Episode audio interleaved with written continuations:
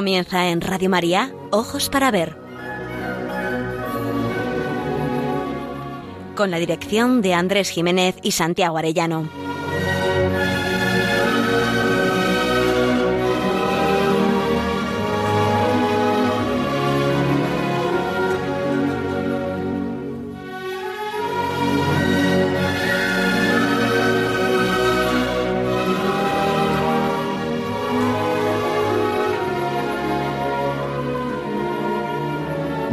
Saludamos a todos nuestros oyentes en esta nueva edición de Ojos para Ver que emitimos desde Pamplona para Radio María el primer y tercer martes de cada mes.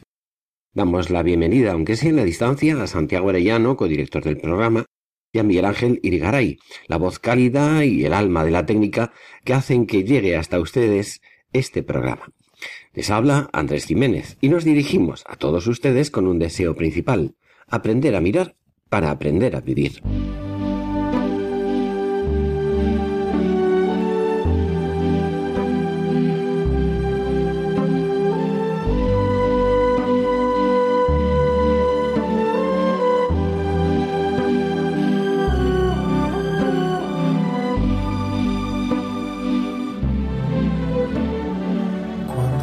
Buenos días, Andrés. Buenos días, Miguel Ángel. Y buenos días, queridos radioyentes de Radio María, en el entorno del aleluya fundamental de nuestra existencia. No hay duda de que la pandemia del coronavirus ha zarandeado la autosuficiencia de un mundo que se creía próximo a lograr para la Tierra el paraíso perdido un virus microscópico ha puesto en jaque la economía de las naciones y la vida de los seres humanos. La muerte arrinconada y olvidada en la ciudad sostenible ha vuelto a enseñorearse como dueña del mundo y con palabras del sensual arciprestre de Ita ha vuelto a exclamar ¡Ay muerte! ¡Muerta seas, muerta de malandante! Enemiga del mundo. Y nos ha traído al recuerdo el cuadro del pintor flamenco Pieter Bruegel, El viejo, el triunfo de la muerte, en el que en medio del horror aparecen escenas no exentas de sarcasmo, como en el ángulo inferior izquierdo una pareja de enamorados permanece absortos ignorando lo que les rodea. Detrás de la mujer, un esqueleto imita al tocador de laúd. Al lado, una mesa puesta con manjares y un juglar con jubón ajedrezado se intenta esconder debajo.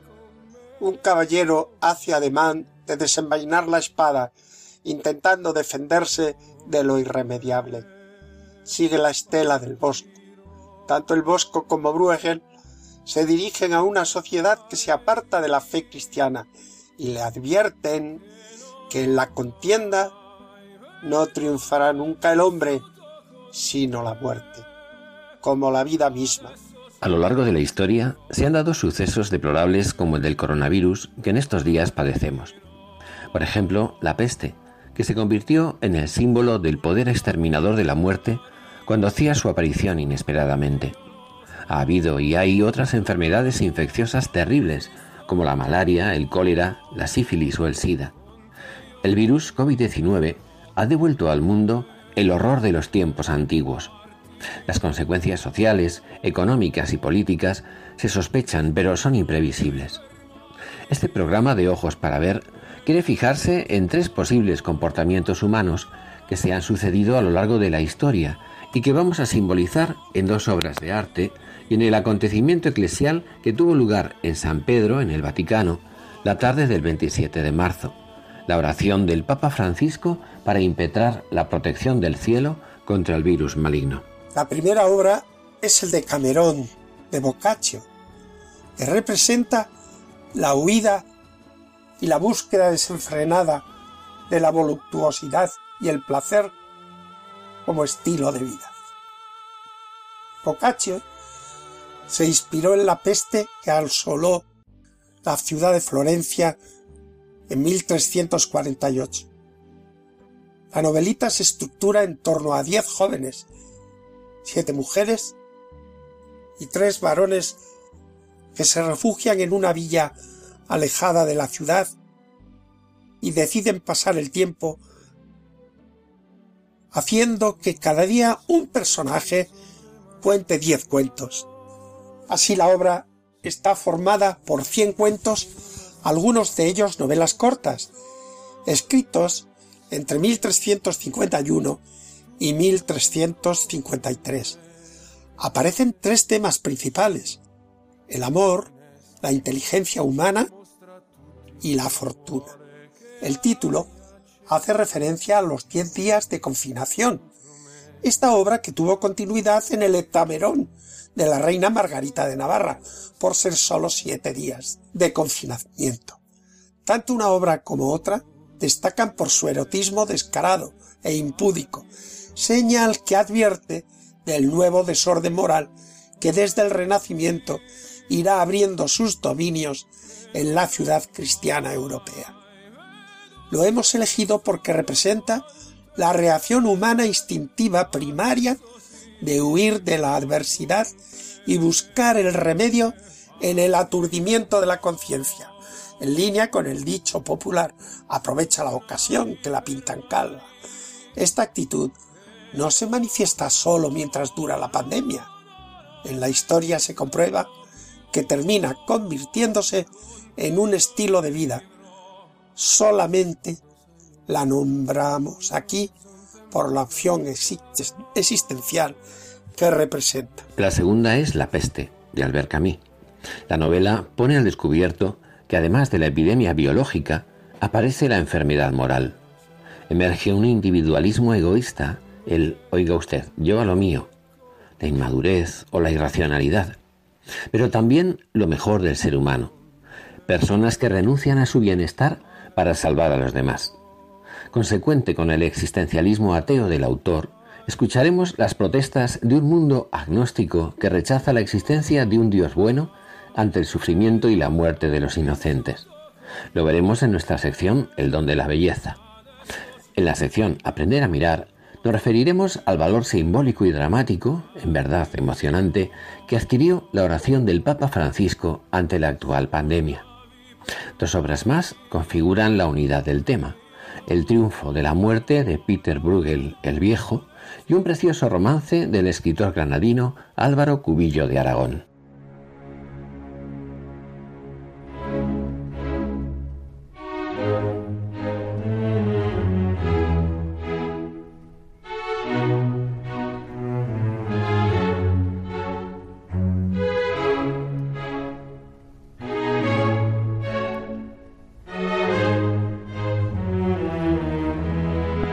Para ver, El don de la belleza.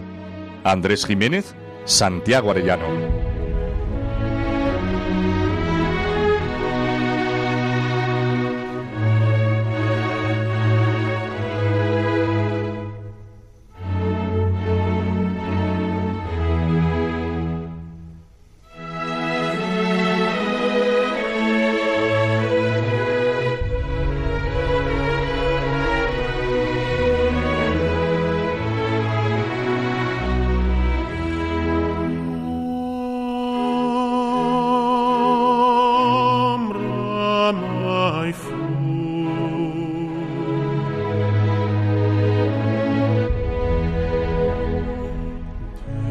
Estos días se ha puesto de actualidad la lectura de la novela La peste de Albert Camus.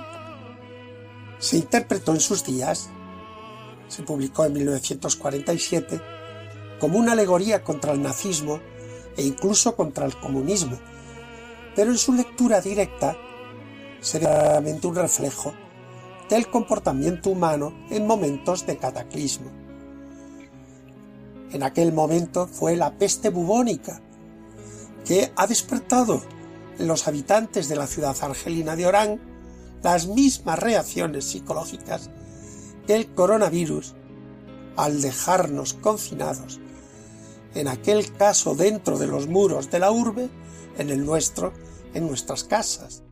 Lo mejor y lo peor del ser humano va a tener ocasión de manifestarse. Curiosamente, el protagonista es un médico, Rie, que se entrega hasta el límite para frenar y eliminar la enfermedad. Refleja el pensamiento del autor. Rie es un agnóstico convencido de que su misión es corregir la creación, inicialmente mal hecha, y que la tarea universal es luchar contra el triunfo de la muerte.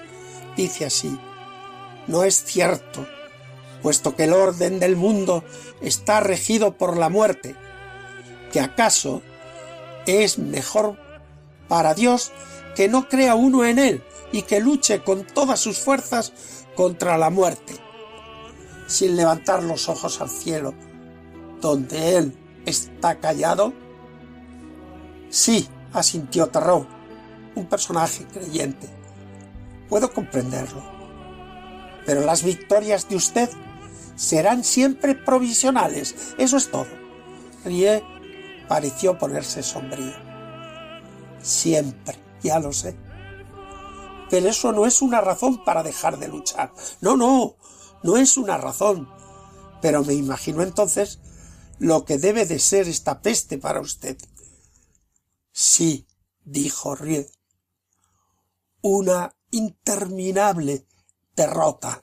En la novela aparece la voz apocalíptica del jesuita padre Perrelli, pero la gente pasa de todo, huyendo como puede de la evidencia de la muerte.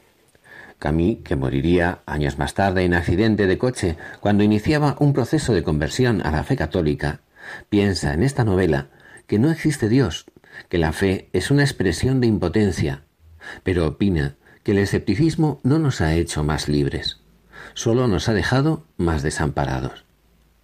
El último párrafo de la novela comienza así. Oyendo los gritos de alegría que subían de la ciudad, Rie tenía presente que esta alegría está siempre amenazada.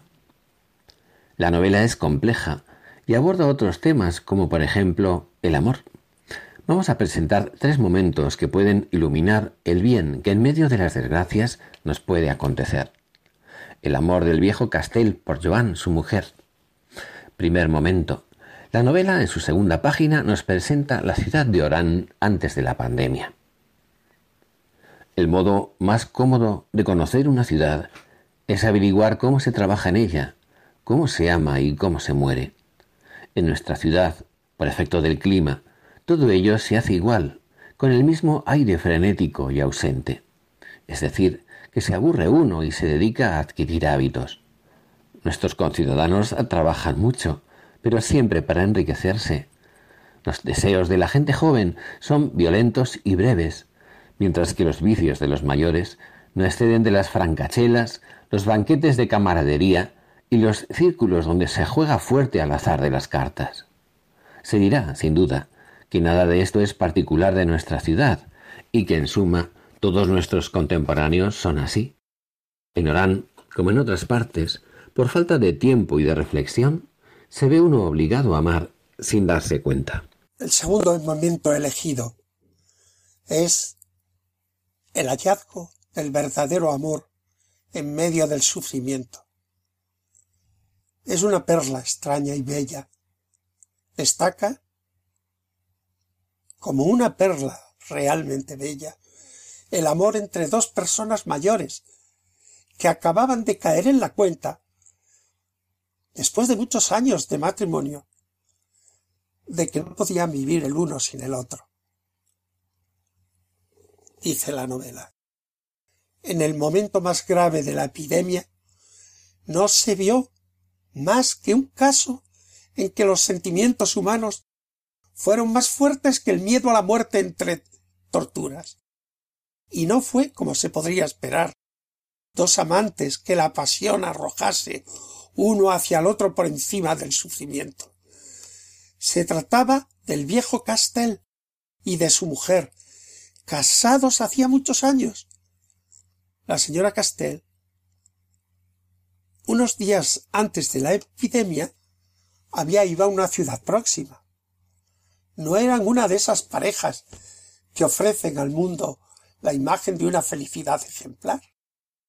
Y el narrador está a punto de decir que lo más probable era que esos esposos hasta aquel momento no tuvieran una gran seguridad de estar satisfechos de su unión.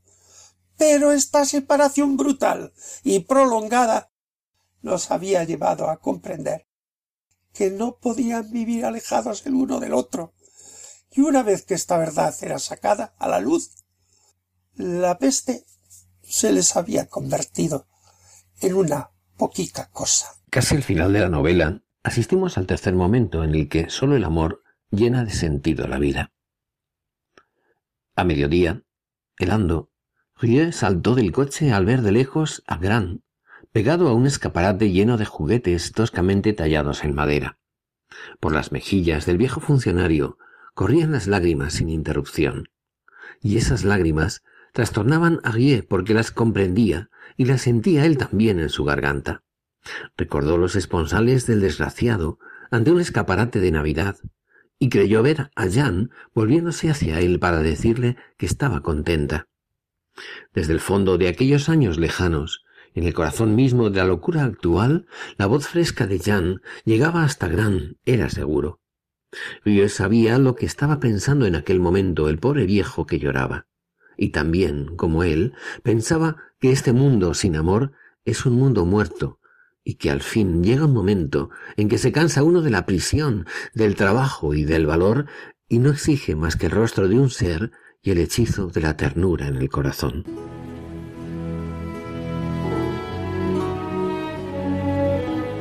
Aprender a mirar. Ojos para ver. Radio María.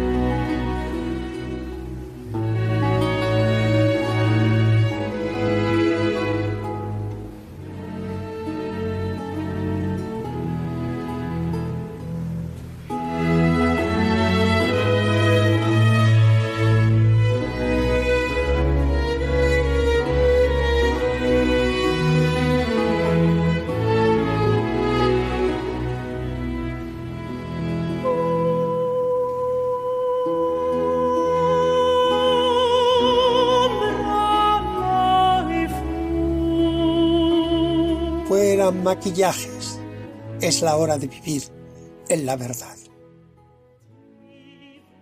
He de confesaros que todavía me recorre un escalofrío que paradójicamente me enardece el alma. La tarde del 27 de marzo nos ha mostrado un hito profético de la Iglesia Católica. El Papa Francisco ha convocado a la Iglesia y a todos los hombres de buena voluntad a unirnos en una oración extraordinaria de súplica para que se ponga fin a tantos males que la pandemia del COVID-19 está ocasionando a todos los pueblos de la tierra. La imagen no podía ser más sobrecogedora. Un papa anciano, débil en su caminar, hondamente preocupado en su rostro serio y recogido, en medio de una plaza de San Pedro desolada y de una lluvia persistente, los pebeteros encendidos con sus llamas oscilantes y al fondo unas luces eléctricas borrosas. Se dirigía hacia un altar bajo un lugar techado, conocido con el nombre de El Sagrado, tras el cual aparecía en el Cristo crucificado milagroso traído de la iglesia de San Marcelo, protector contra las pestes y las plagas, y el icono bizantino de la Virgen y el Niño, Salus Populi Romani, en español, protectora del pueblo romano, que se encuentra en la Basílica de Santa María la Mayor en Roma. En el escenario grandioso de San Pedro y su plaza vacía se habían quedado solos el sumo pontífice y Dios. La austeridad de la ceremonia hacía tangible la presencia misteriosa de lo sagrado. El poder de la Iglesia no surgía, no aparecía de una multitud ausente, ni de sus riquezas temporales, ni le del esplendor y hermosura de sus templos.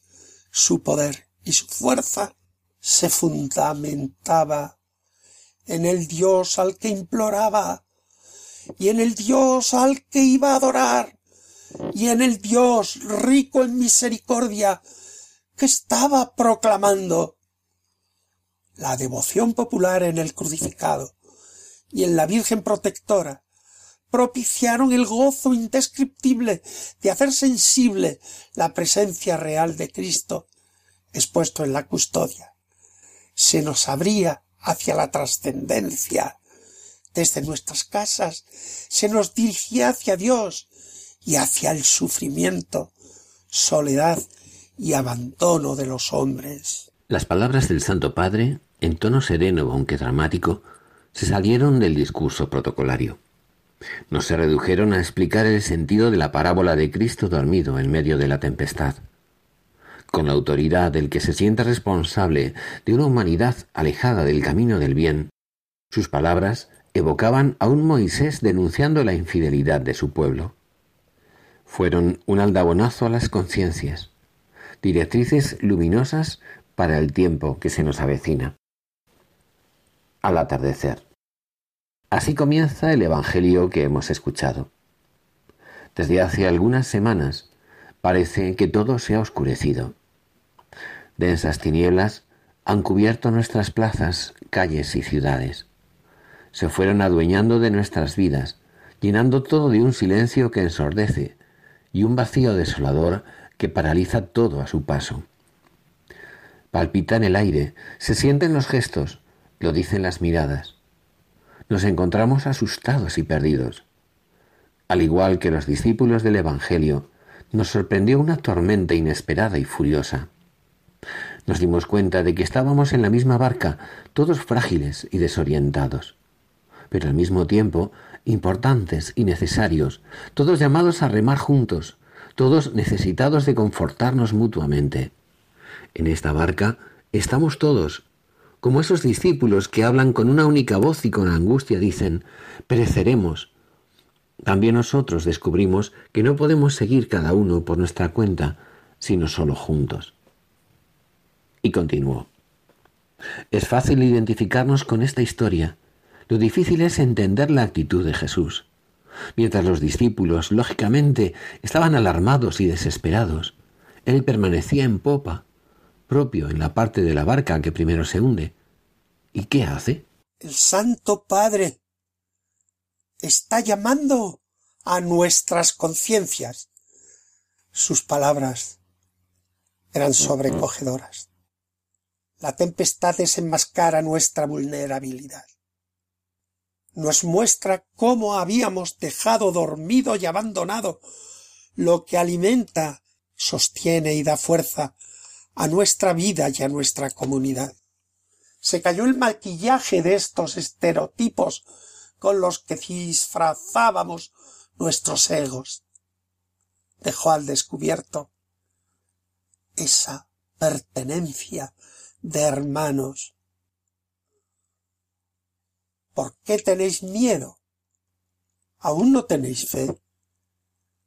Codiciosos de ganancias, nos hemos dejado absorber por lo material y trastornar por la prisa.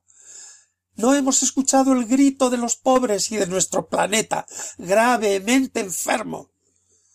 Hemos continuado imperturbables, pensando en mantenernos siempre sanos en un mundo enfermo. Ahora, mientras estamos en mares agitados, te suplicamos, despierta, Señor. ¿Por qué tenéis miedo? ¿Aún no tenéis fe? Señor, nos diriges una llamada a la fe, que no es tanto creer que tú existes, sino ir hacia ti y confiar en ti. Nos llamas a tomar este tiempo de prueba como un momento de lección.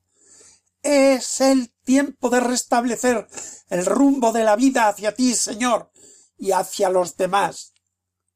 La oración y el servicio silencioso son nuestras armas vencedoras. ¿Por qué tenéis miedo? ¿Aún no tenéis fe? El comienzo de la fe es saber que necesitamos la salvación, No somos autosuficientes. Solos, solos nos hundimos. El Señor se despierta para despertar y avivar nuestra fe pascual. Tenemos un ancla. En su cruz hemos sido salvados. Tenemos un timón. En su cruz hemos sido rescatados.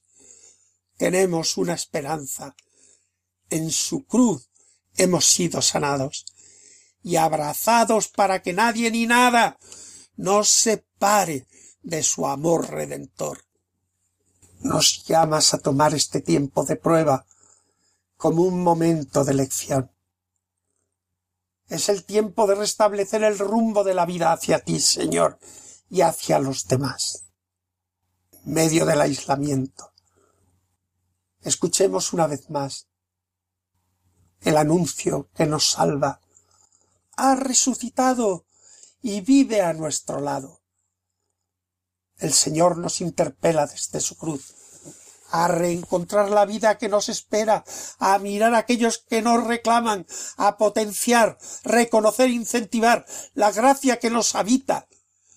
No apaguemos la llama humeante que nunca enferma y dejemos que reavive la esperanza. Abrazar su cruz es animarse a abrazar todas las contrariedades del tiempo presente, abandonando por un instante nuestro afán de omnipotencia y posesión para darle espacio a la creatividad que sólo el espíritu es capaz de suscitar. Repites de nuevo. No tengáis miedo. Y nosotros, junto con Pedro, descargamos en ti todo nuestro agobio, porque tú nos cuidas. Las palabras paternalmente contundentes resonaban en la plaza vacía y estremecían nuestras conciencias.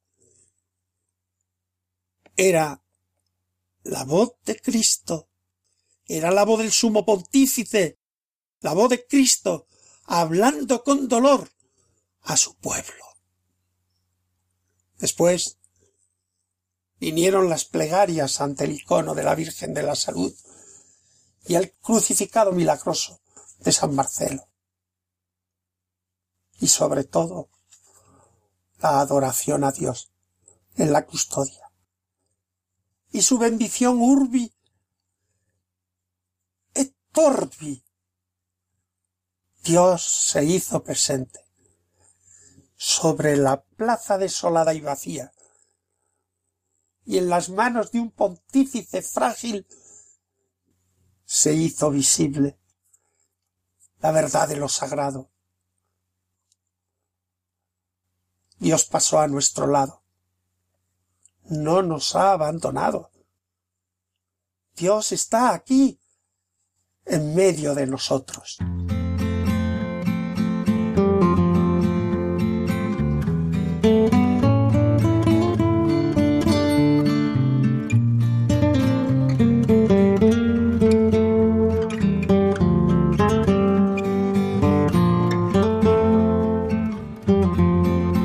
Ojos para ver, momento para la pintura.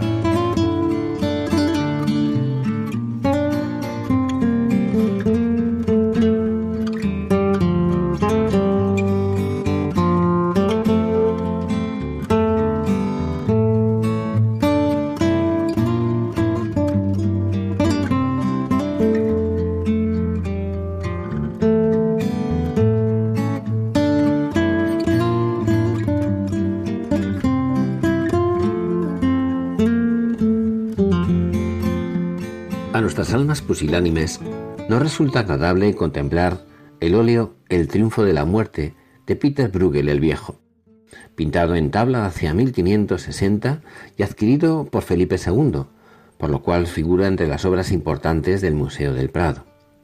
Cuadro pesimista, se le reprocha lo mismo que a la pintura del Bosco. Se nos olvida el derrotero que estaba siguiendo la Europa de la cristiandad, cada vez más alejada de la unidad espiritual que la había configurado como civilización. Colores sombríos, nubes de tormenta que amenazan en el horizonte al fondo sobre el mar. Lo demás es la muerte. Diversos relojes de arena o mecánicos nos recuerdan que somos tiempo y que estamos abocados a la muerte. Sí, todo resulta espeluznante. Calaveras amontonadas sobre carretas, cuerpos muertos diseminados por la tierra, unos en féretros, otros insepultos. La muerte con sus jinetes apocalípticos o con sus ejércitos de esqueletos en pie de guerra. Niños o ancianos, reyes o cardenales, miserables o poderosos, campesinos o soldados. Nada detiene el poder avasallador de la muerte. Un poco más hacia el centro del primer plano, un perro olisquea la cara de un niño muerto en brazos de su madre también caída. No hay piedad. La visión de Bruegel no carece de humor, pero sarcástico, como puede verse en la parte inferior derecha del cuadro. Una desentendida pareja de enamorados permanece absorta, ignorando lo que les rodea. Detrás de la mujer, un esqueleto imita al tocador de laúd. A su lado, una mesa, compuesta con manjares, y un juglar con jubón ajedrezado se intenta esconder debajo. Un caballero hace ademán de desenvainar la espada, intentando defenderse de lo irremediable. Es una obra tan agria que no invita a detenerse en la observación de tanta riqueza de elementos que muestran, por ejemplo, cómo eran las costumbres en aquel momento histórico. Las palabras del Papa en San Pedro el día 27 de marzo por la tarde nos amonestan indirectamente que si vivimos maquillados de hipocresía, la vida, a espezas de la cruda realidad, acaba trágicamente con el triunfo de la muerte.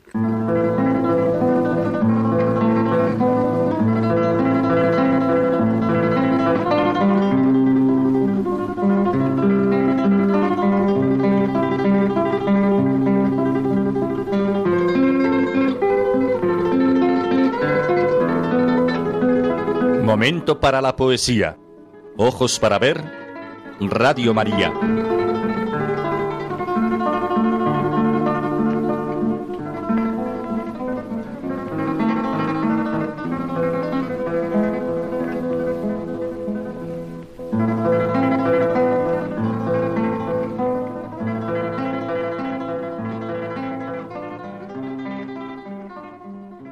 Ocasión de estos asedios virales, y enclaustramientos, contra voluntad he tenido ocasión de leer un poema de uno de los cientos de poetas olvidados de nuestro glorioso siglo de oro. Los llamamos menores, por la feliz culpa de haber vivido, vivido rodeados de gigantes indiscutibles. ¿Qué vas a hacer si te toca medirte con un Lope de Vega un Calderón de la Barca, un Quevedo o un Góngora. Esto le ocurre al escritor granadino Álvaro Cubillo de Aragón, nacido en Granada en 1596 y muerto en Madrid en 1661. Hombre sencillo, alegre, simpático y de buen humor, como lo demuestra en sus comedias de entretenimiento, mas como hombre de sus días, hombre muy religioso y hasta yo diría que piadoso, desde luego enamorado de la Inmaculada. Entre ellas escribió un auto sacramental titulado El hereje, para desagraviar a la madre de las ofensas que un demenciado se había atrevido a proferir contra la Virgen. Y era un enamorado de la Eucaristía.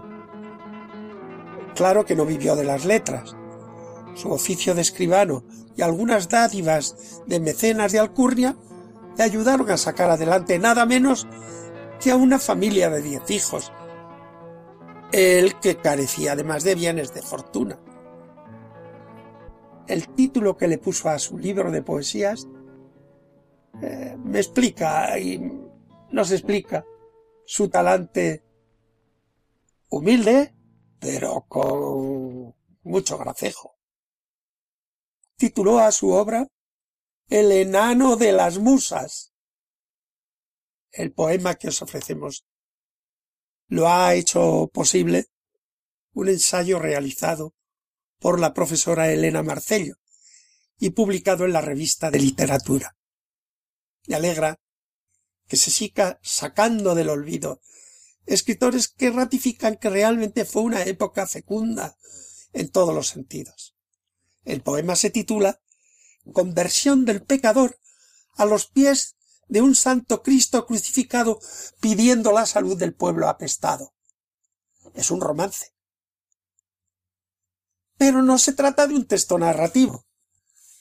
Como precisa la profesora Marcelo, es una oración en romance que el penitente pronuncia ante la imagen de un Cristo crucificado. La misma estudiosa nos presenta la estructura del poema. Se abre con la invocación al Señor y su exaltación, nada menos que sesenta y cuatro versos, al que se contrapone el reconocimiento de la inferioridad del hombre y de su culpabilidad, Acto segundo, acto seguido, tiene lugar el momento de la contrición, en que el pecador confiesa ser el causante del castigo divino, la peste, debido a los pecados de incontinencia en primera instancia. Pero sobrecoge que señale también los pecados de la codicia y de la avaricia. La lista de malas obras reconocidas por el penitente y sobre todo las lágrimas,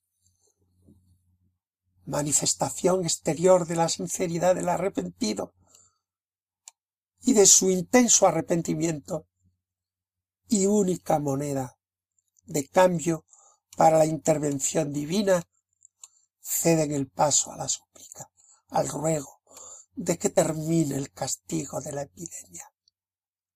Al leer el poema, en el entorno de la llamada a la conversión que nos propuso el Papa Francisco la tarde del día 27 de marzo, la verdad que me animó a seleccionar unos fragmentos del largo poema que encuentran eco en las palabras de nuestro pontífice.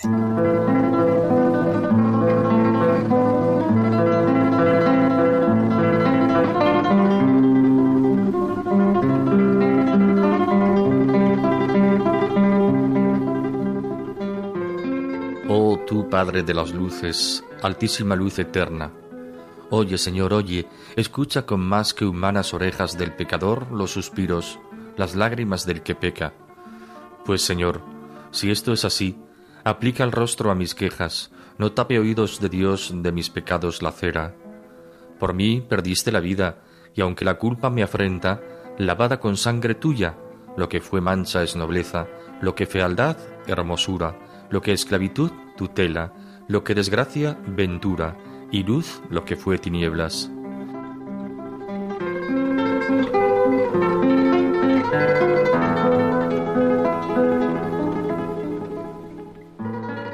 Deshonestidades mías no dan lugar a que vuelvas el rostro. Justo es, Señor, que aun de mirarme te ofendas. El contagio de mis males inficionó tus ovejas. Yo ocasioné en tu rebaño las landres y pestilencia. Yo solo soy el perdido, yo el rebelde, el anatema, que olvidado de tu nombre solo adoraba mi hacienda. Yo inventé el logro y la usura, yo profané tus iglesias, yo deseé carestías teniendo mis trojes llenas, yo no me dolí del pobre que hambriento llegó a mi puerta, yo enriquecí con su sangre, del sudor suyo hice rentas, yo apetecí las venganzas, yo las conseguí por fuerza atropellando al rendido cuando perdonar debiera. De la sustancia del pobre labré casas, compré tierras, fundé ricos mayorazgos, gocé injustas preeminencias, alcancé cargos y oficios, títulos tuve y prebendas. Pero también soy Señor, quien estas culpas confiesa.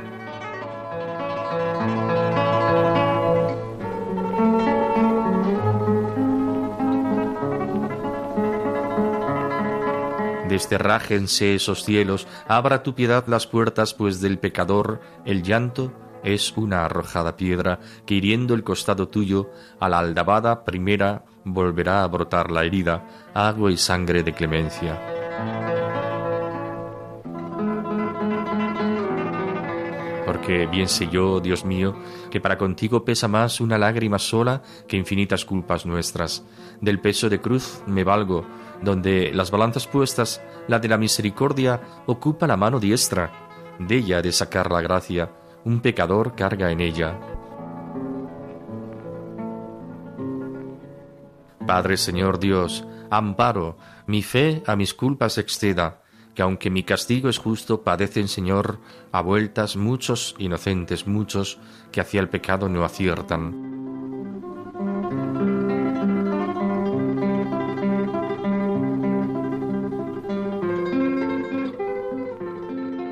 La salud del pueblo todo por mi ocasión no padezca, sea yo solo el apestado, pues yo te ofendí, yo muera. Castiga, Señor, mis culpas, para que de esta manera prevalezca tu piedad y el malo no prevalezca.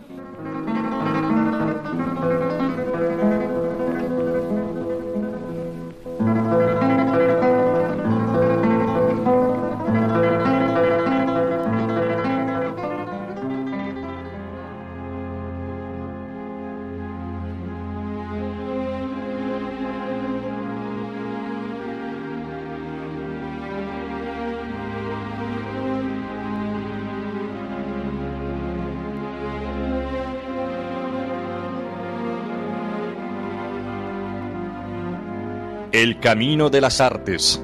Ojos para ver.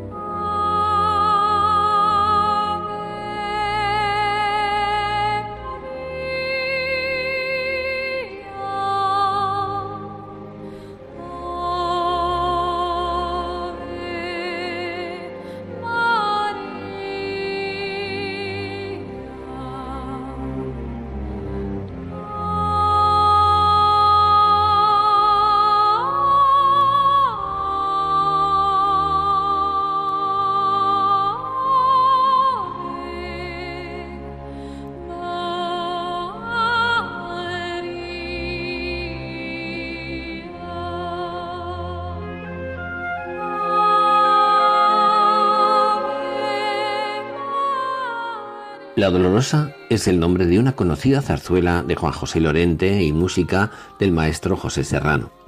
Fue estrenada en el Teatro Apolo de Valencia el día 23 de mayo de 1930. La historia se ambienta en Aragón. El primer acto introduce el personaje de Rafael, joven pintor que ahora es fraile novicio, recién llegado al convento. Está buscando ambientación para una dolorosa que está pintando. Perico, su ayudante, quiere aprender a pintar y ruega a Rafael que le explique el cuadro, a lo que accede cantando una romanza dolorida, de las más hermosas de la lírica española, La roca fría del Calvario, que escucharemos en la voz inigualable de Alfredo Kraus. Que María sostenga nuestra esperanza en la resurrección, que sea la mujer fuerte y la madre de la iglesia naciente, no impide que ahondemos en su dolor profundo al ver sufrir y morir al Hijo amado, a su Redentor. La letra de la romanza, recordamos, es de Juan José Lorente y la música impresionante del maestro José Serrano.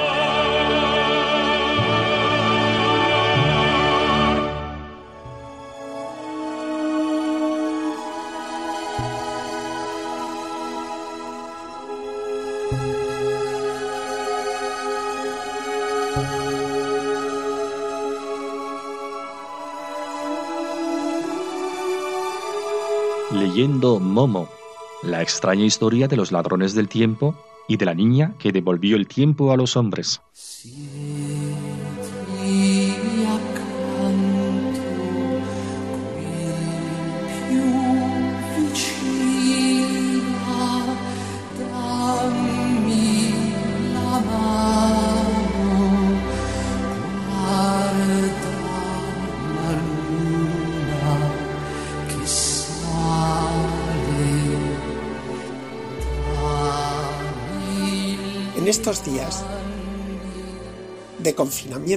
Para muchas personas se ha dado la ocasión de redescubrir el valor de lo que de verdad importa.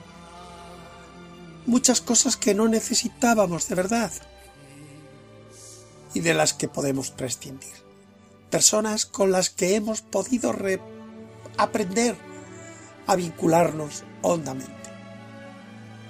En el fragmento que hoy traemos a nuestro programa, tomado en el capítulo 7 de Momo, se ofrece una certera crítica a la mentalidad basada en el tener como fuente de máximo valor para las cosas, las acciones y las personas. El mayor engaño de la mentalidad pragmática vigente en nuestros días es pensar que en el fondo somos lo que tenemos pero la verdad es otra. La persona es siempre más que lo que tiene y hace, y solo un amor incondicional, una amistad verdadera, es capaz de sacar a una persona del anonimato y de hacerla reconocerse valiosa por el mero hecho de ser ella misma. Abundancia de cosas, de bienes de consumo, no es capaz de llenar el corazón humano. En el fragmento se habla de una muñeca extraordinaria, de Benín, la muñeca perfecta. Pero donde dice muñeca, podríamos poner el nombre de tantas cosas que han usurpado su lugar a las relaciones profundas entre las personas singularmente. El tiempo, el amor, y la amistad.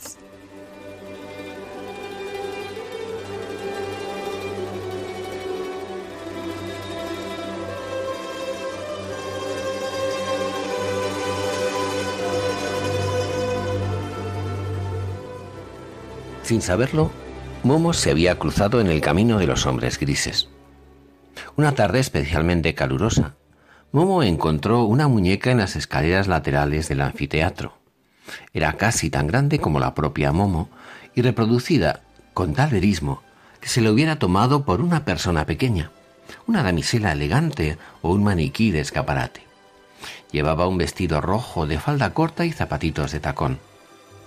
Momo la miraba fascinada, cuando al cabo de un rato la tocó con la mano. La muñeca agitó un par de veces los párpados, movió la boca y dijo con voz rara como si saliera de un teléfono. Hola, soy Bebenín, la muñeca perfecta. Momo se retiró asustada, pero entonces contestó casi sin querer. Hola, yo soy Momo. De nuevo la muñeca movió los labios y dijo, Te pertenezco, por eso te envidian todos. No creo que seas mía, alguien te habrá olvidado. Tomó la muñeca y la levantó. Entonces se movieron de nuevo sus labios y dijo, Quiero tener más cosas. Así contestó Momo y reflexionó. No sé si tendré algo que te vaya bien. Hola, sonó la muñeca. Soy Bebenín, la muñeca perfecta. Sí, dijo Momo, ya lo sé. Te pertenezco, contestó la muñeca. Por eso te envidian todos. Eso ya lo has dicho. Quiero tener más cosas, repitió la muñeca. No tengo nada, pero podemos jugar a que vienes de visita, propuso Momo. Hola, dijo la muñeca. Soy Bebenín, la muñeca perfecta. Te pertenezco, por eso te envidian todos. Escucha, dijo Momo, así no podemos jugar si siempre dices lo mismo. Quiero tener más cosas, contestó la muñeca mientras pestañeaba. Momo lo intentó con otro juego, y cuando este también fracasó, con otro y otro más, pero no sabían bien. Al cabo de un rato, Momo tuvo una sensación que no había sentido nunca antes. Aburrimiento. Entonces se asustó un poco, porque Muy cerca había un elegante coche gris ceniza de cuya llegada no se había dado cuenta. Había un hombre que llevaba un traje de color telaraña que fumaba un pequeño cigarro gris. También su cara era cenicienta. Momo sintió escalofríos. ¿Qué muñeca tan bonita tienes? dijo con voz monótona. Todos tus amiguitos te la envidiarán. Seguro que ha sido muy cara, ¿no? continuó el hombre gris. Me parece que eres muy afortunada, pero no tengo la impresión de que sepas jugar con una muñeca tan fabulosa. Quiero tener más cosas, sonó de repente la muñeca. ¿Lo ves, pequeña? dijo el hombre gris. Ella misma lo está diciendo. Con una muñeca tan fabulosa no se puede jugar igual que con otra cualquiera. Hay que ofrecerle algo si uno no quiere aburrirse con ella. Fue hacia su coche y abrió el maletero. En primer lugar, dijo, necesita muchos vestidos. Aquí tenemos, por ejemplo, un precioso vestido de noche. Y aquí hay un abrigo de pieles de bisón auténtico. Y aquí una bata de seda. Y un equipo de esquí y un traje de baño y un traje de montar, un pijama, un camisón, un vestido y otro y otro. Poco a poco se formaba una montaña. Bueno, dijo, con esto ya podrás jugar un buen rato, ¿no es verdad? Pero al cabo de unos días también esto se vuelve aburrido, ¿no crees? Pues bien, entonces tendrás que tener más cosas para tu muñeca. Aquí hay, por ejemplo, un bozo pequeñito de piel, de serpiente, con un lápiz de labios pequeñito y una polvera de verdad dentro. Aquí hay una pequeña cámara fotográfica, aquí un televisor de muñecas que funciona de verdad, aquí una pulsera, pendientes, un sombrerito de primavera, palos de golf, frasquitos de perfume, sales de baño. Como ves, prosiguió el hombre gris, es muy sencillo. Solo hace falta tener más y más cada vez. Entonces no te aburres nunca. Pero a lo mejor piensas que algún día la perfecta Bebenín podría tenerlo todo y que entonces volvería a ser aburrido.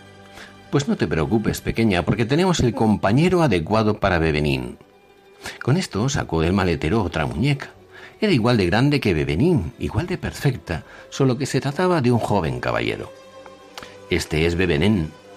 Para él también hay interminables accesorios. Y si todo esto se ha vuelto aburrido, hay todavía una amiga de Bebenín que también tiene un equipo completo que solo le va bien a ella. Y para Bebenín hay también el amigo adecuado. Como ves, se puede seguir así interminablemente y siempre sigue habiendo algo que todavía puedes desear. ¿Y bien? dijo el hombre por fin, mientras expulsaba densas nubes de humo. ¿Comprendes ahora cómo se ha de jugar con una amiga así? Sí, contestó Momo, que empezaba a tiritar de frío. Entonces ya no necesitarás a tus amigos, ¿entiendes? Ahora ya tendrás bastantes diversiones, pues tendrás todas esas cosas bonitas y recibirás cada vez más, ¿no es verdad? Y eso es lo que quieres, ¿verdad? Tú quieres tener esa fabulosa muñeca, ¿no? La quieres, ¿verdad? Momo movió la cabeza. ¿Qué? ¿Qué pasa? dijo el hombre gris, enarcando las cejas.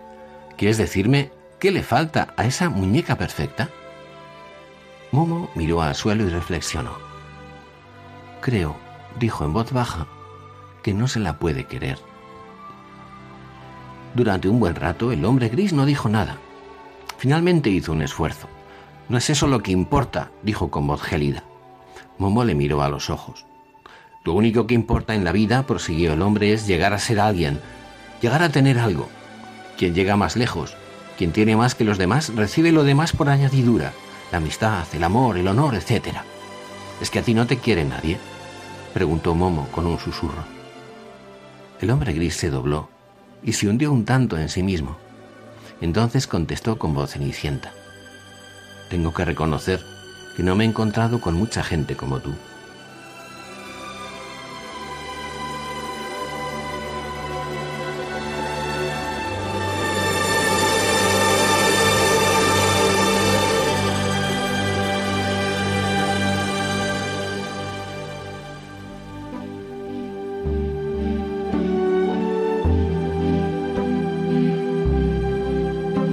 Nos despedimos ya de todos ustedes en este programa de Ojos para Ver. Esperamos que haya sido de su agrado y les emplazamos para dentro de dos semanas, unidos en oración, pidiendo al Señor que nos acompañe y nos ayude en estos días difíciles. Muy buenas tardes a todos y que tengan un hermoso día.